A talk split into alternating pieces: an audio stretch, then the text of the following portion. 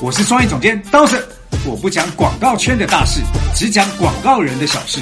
我不谈如何做广告，只谈如何做广告人。我只聊好的、坏的、有的、没的广告圈内事，从广告人的各种德性中聊出一些人生道理。我要教你的事，都是 CD 没教的事。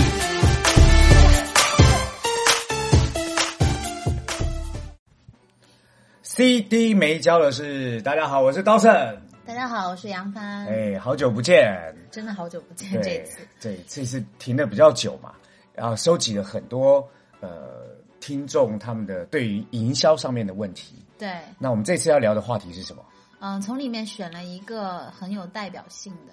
那个朋友问说，他很想要知道消费者的痛点应该如何找，因为他觉得呢，呃，这个问题特别重要，但好像在工作上又没有什么人可以教给他。痛点呐、嗯，这就问对人了。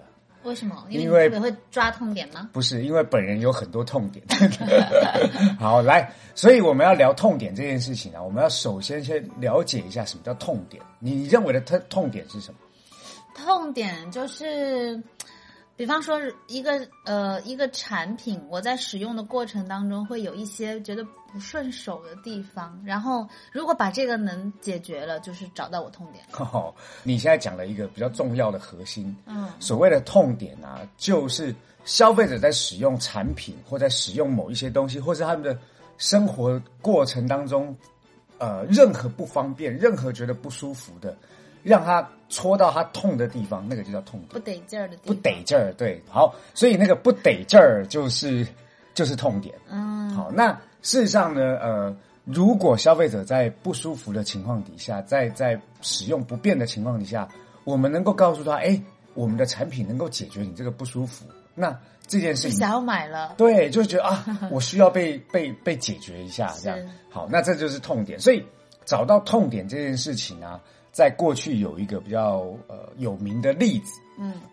那个有名的例子啊，是在九二年有一个咖啡叫 Boss 咖啡，嗯，它就是一个解决痛点的例子。因为 Boss 咖啡在是日本那个吗？对对对对日本的 Boss 咖啡，它一一开始在九零年代叫 West 咖啡，嗯那这咖啡一开始设定的目标受众是二十岁的年轻男生，嗯，后来他们发合现，对啊，他们后来发现他们在广告投放的金额上面是呃当年的排行第二名，可是销量却是很差的。理了哦，那就是投放嗯、这个推广的内容有问题了。对啊，就是后来 West 咖啡就开始呃委托了电通的策划总监来重新去审视一下这个品牌。嗯，后来他就发现了一个很重要的关键，他怎么发现你知道吗？不知道。他去便利商店、去贩卖机观察所有人买 West 咖啡的人的状况是什么。后来他就发现了，其实买 West 咖啡的人啊，并不是那个二十来岁的年轻人，都是一些呃卡车司机啊，或者是出租车司机。你知道为什么吗？就是年纪也比较大的，啊对，年纪比较大，嗯，为什么你知道吗？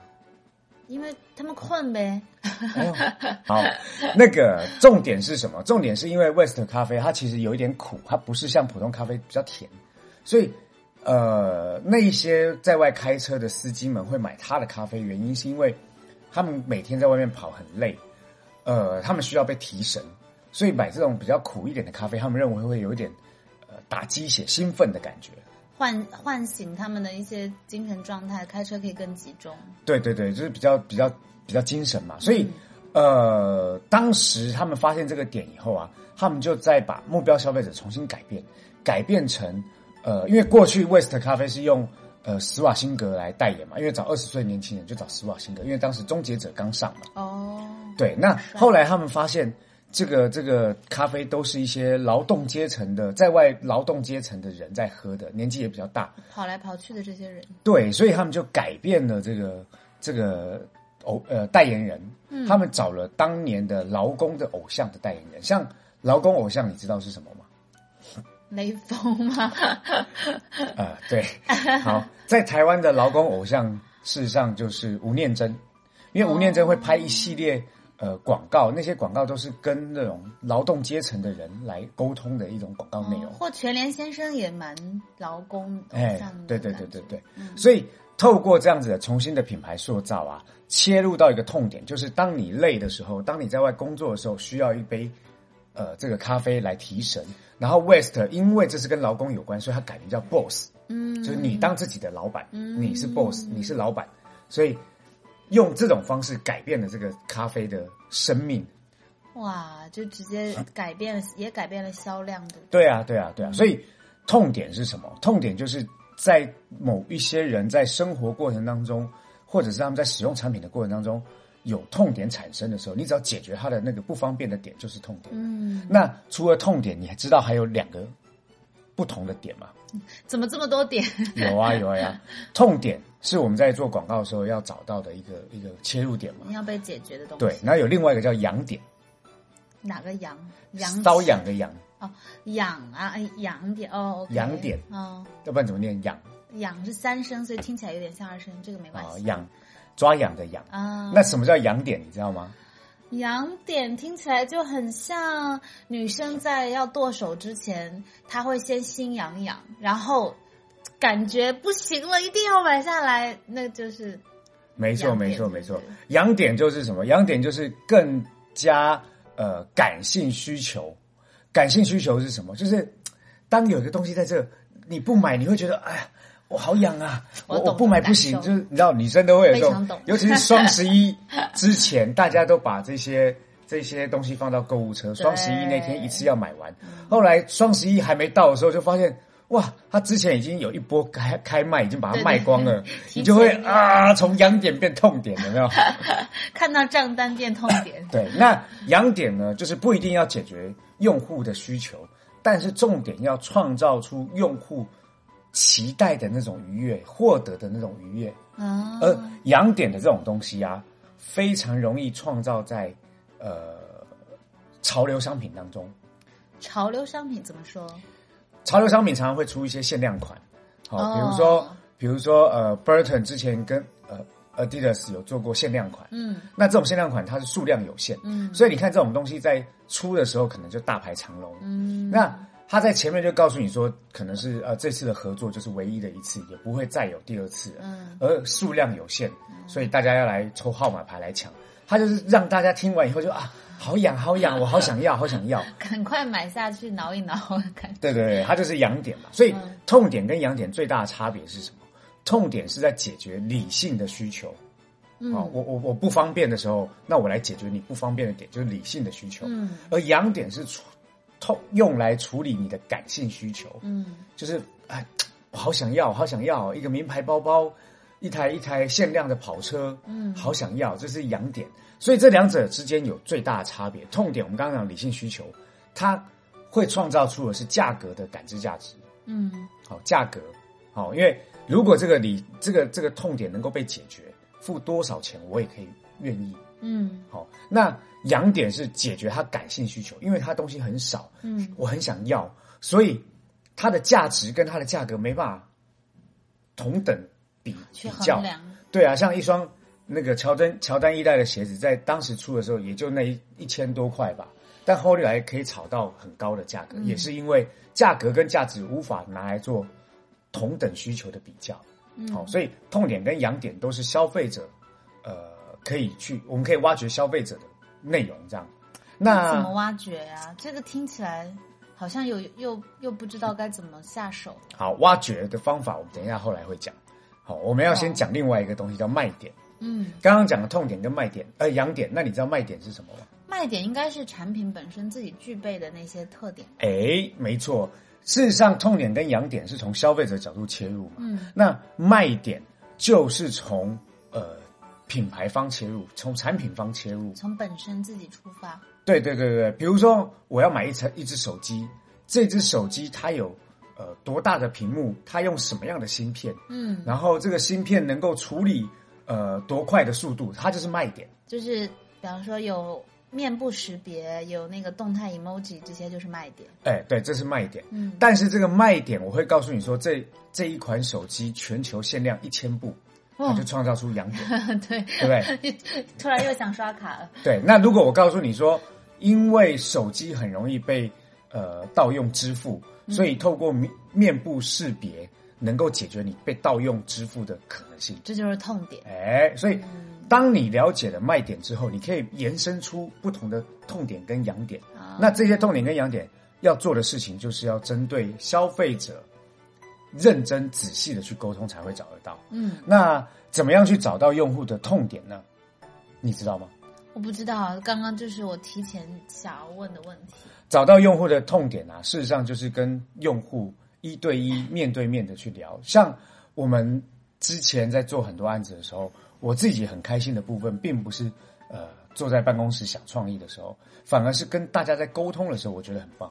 嗯好，沟通的时候我能够能够呃聊天的过程中，我可以知道，哎，他们在这里面他们想要什么，他们什么东西是让他们觉得不舒服的。嗯好，所以面对面沟通是一个方法。嗯还有没有别的方法？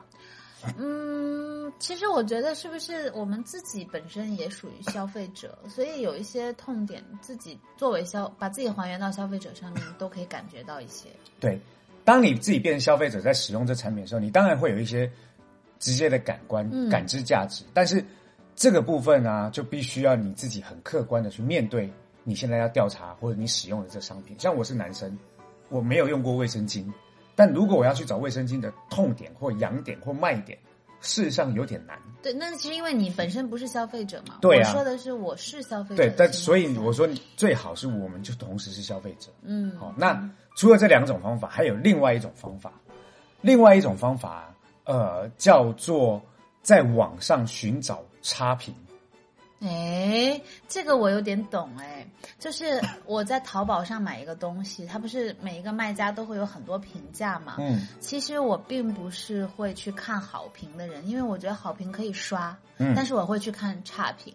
差评对我来说反而有一点参考价值。对，就是我们通常呃，尤其是做广告，都很害怕负面内容在网上谣就是是流传。嗯但是如果你真的要做广告，在研究一个商品的时候啊，可以透过去网上去找这种东西的负面的声音，因为那些负面的声音累积起来、收集起来、分类完，你就会发现哦，原来大部分人对于某部分的商品是有一种不方便的感觉。那这个时候就是你找到痛点的时找候到痛点的了时候。嗯那像我们现在在做很多是顾问的工作，嗯当我们有时候找到痛点的时候，有可能我们可以去改造产品的本身。嗯好，那当你改造产品本身，对于客户来说，就是你们不是广告公司，你们是一个呃顾问公司，因为你在帮我们改造产品。嗯这也是为什么现在广告行业越来越难做，而像我们这样的公司能够发展的关键，嗯因为我们能够找到问题以后，帮着客户去改造他们的产品。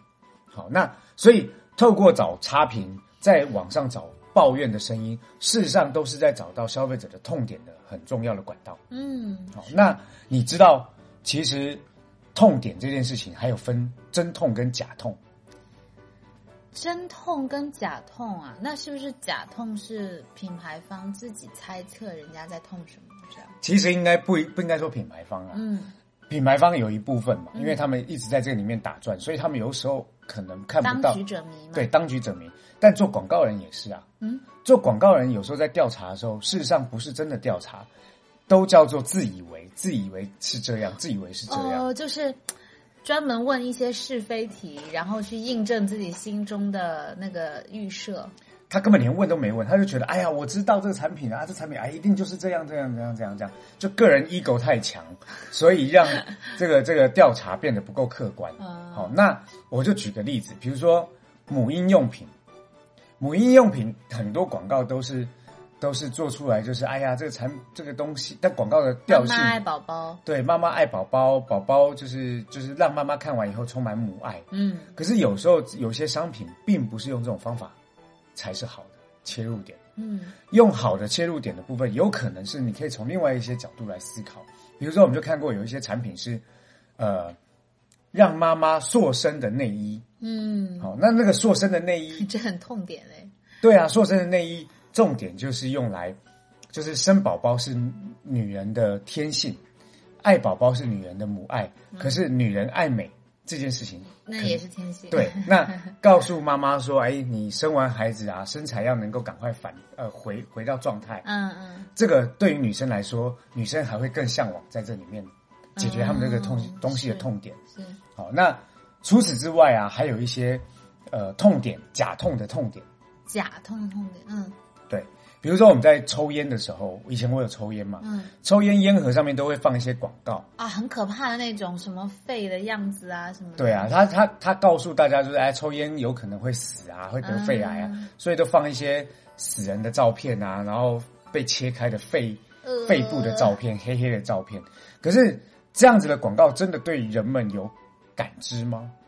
世上没有感知、我看到是会觉得不舒服，是真的。对，不舒服，但不会有感知啊。嗯为什么会没有感知？你知道？因为所有在抽烟的人都不会认为自己抽到最后的结果会跟这个一样，哦，对，因为离我太远啊了、不就抽根烟吗？对啊，不就抽根烟而已嘛。可是如果那个广告上面表现的叫做抽烟会导致阳阳痿、阳痿、 你这个 B 自动消音有 点弱。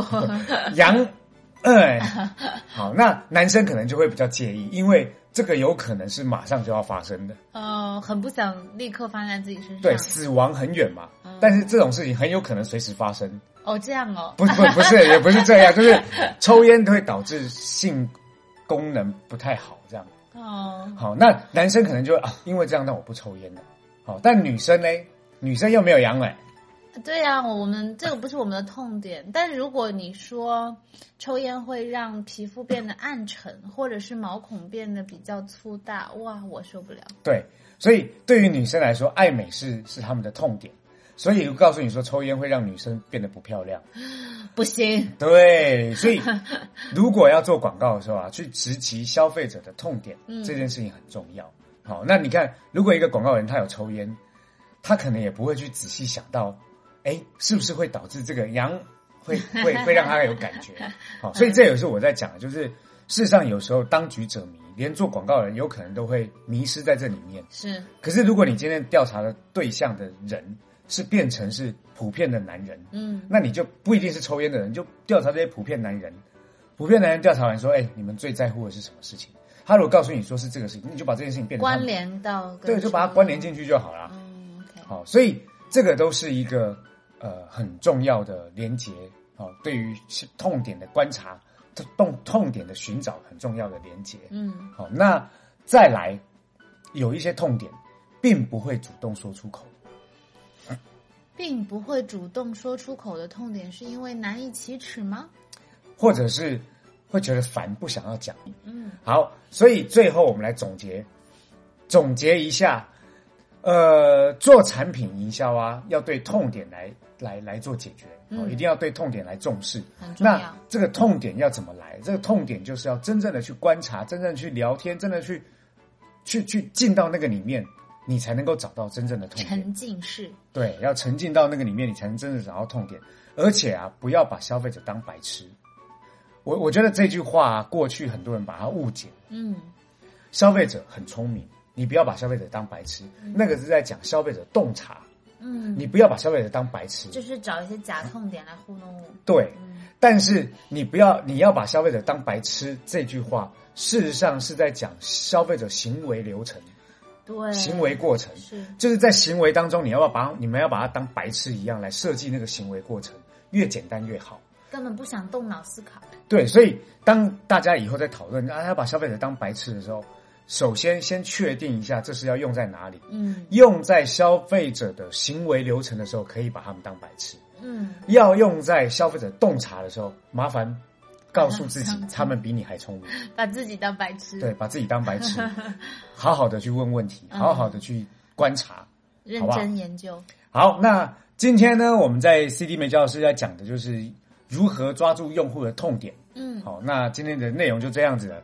呃，我们要来预告一下，嗯预告一下我们现在在做的几件事情。来，你告诉大家，哦，第一件事情就是 Dawson 把他多年的广告从业经验，呃，还有他自己的这套理论体系变成了一个课程，希望可以帮助更多的人，不管是用在线课的方式，还是线下课的方式，让更多小伙伴都可以学到呃做好创意的方法。对我觉得做广告啊，呃，当然有一部分叫做生活要过得很好，你要懂得观察过，懂得过生活。但有另外一部分呢、是它其实有很多很好的体系跟方法论是可以被学习的。是那这一些体系跟方法论呢、呃，因为我过去在不同的广告公司待过，我把它整理成一套更符合现在需求的呃营销体系内容。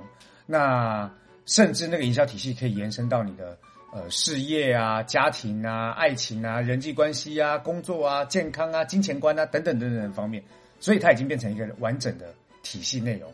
那如果大家想要知道或想要学习这里面的内容，可以关注我们的啊、可以关注我们的公众号，呃，就是 Funer 二零一六 F U N E R 二零一六，也可以去呃联系我们的小 F，小 F 是谁？小 F 是我们的一个吉祥物， 吉祥物、哦，对，一个很会回答问题，帮助大家呃获得更多创意上知识的小吉祥物。对，那怎么样联系小 F？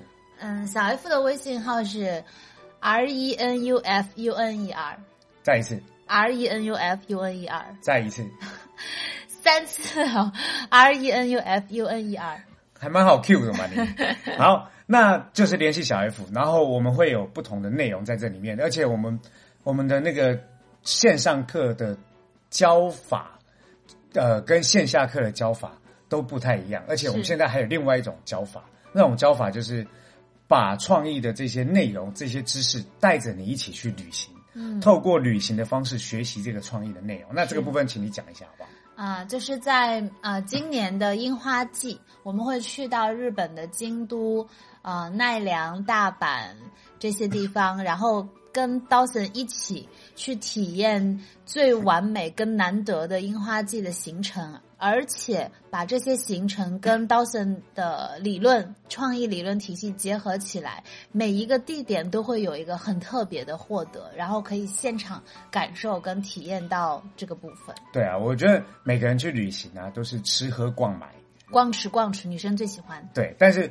我我我我想要我想要的旅行是在旅行的过程当中，不但能够激发自己的创意，而且还能够让自己在这趟旅行当中获得新的人生的启启发。是好，那这个人生启发当中，我们这次课程安排可以让你穿越时空，可以让你呃改变你你的视角，你可以有神的视角，可以有动物的视角。是，那这个部分都可以帮助在呃往后在做创意或是在做人生很多重要决定的时候，有新的不同的呃维度来思考。所以我们把它定义成一个游学啦，而不对是简单只是一个旅程而已。对，它叫做创意游学嘛对。好，那如果想要参加的话，就可以关注公众号或者是联系小小 F。 F 那我们的内容啊会不断的更新，而且有很多很多你意想不到的。然后在之后还会开呃真正的营销的方案的课程。嗯，我们会拿我们做出来的全案